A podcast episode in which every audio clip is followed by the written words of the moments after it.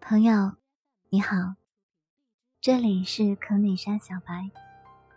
今天为你朗读的是来自英国毛姆的《月亮与六便士》。这不是我第一次读的这段文字。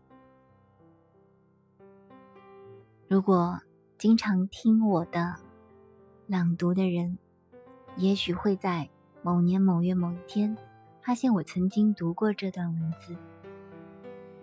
那么既然如此，今天我们就来重温一下。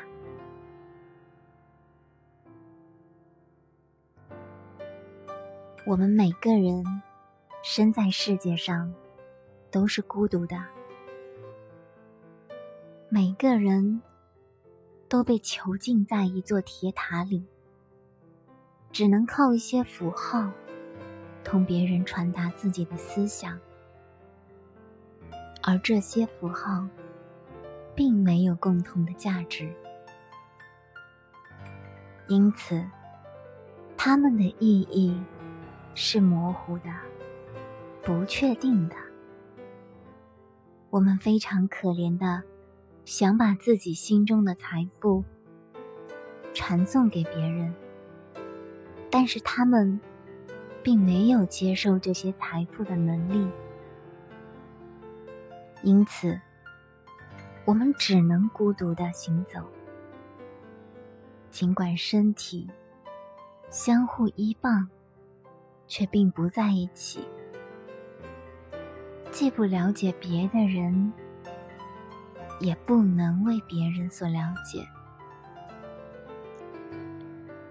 我们生活在这个世界上，每个人都是单枪匹马的战斗，做自己最想做的事，生活在自己喜欢的环境里，淡泊、宁静、与世无争，这难道是糟蹋自己吗？与此相反，做一个著名的外科医生，年薪一万镑，娶一位美丽的女子，就是成功吗？我想，这一切取决于一个人如何看待生活的意义，取决于。他认为，对社会应尽什么义务，对自己有什么要求？在我看来，一个人因为看到另一种生活方式更有重大的意义，只经过半小时的考虑，就甘愿抛弃一生的事业前途，这才需要很强的个性。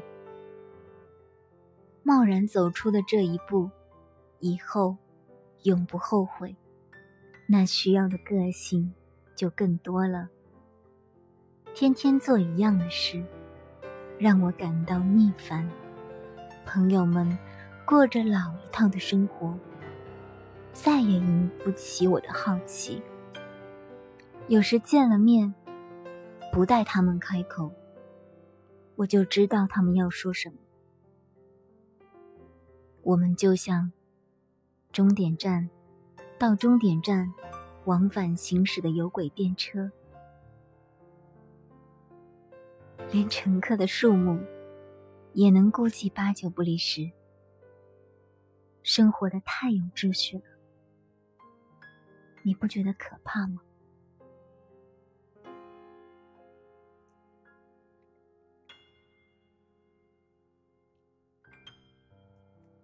弗吉尼亚·伍尔夫说过：“读月亮与六便士，就像一头撞在了高耸的冰山上，令平庸的日常生活彻底解体。”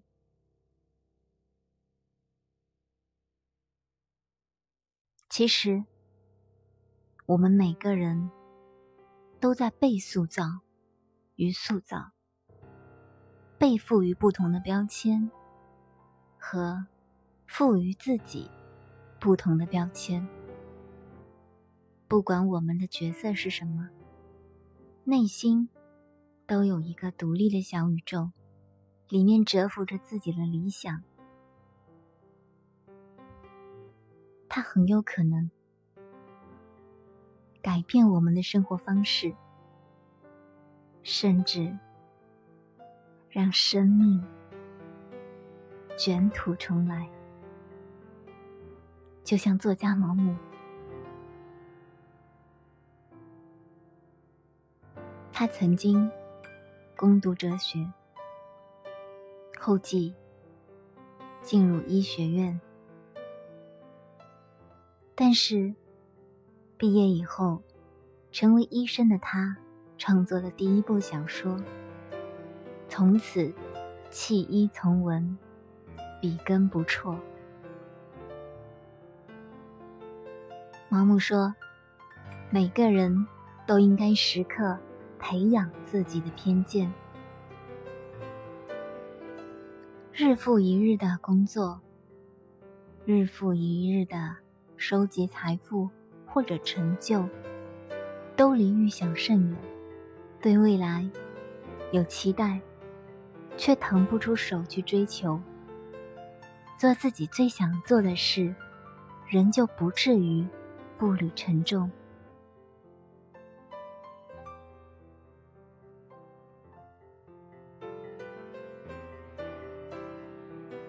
月亮与六便士。都是好的，只要你爱。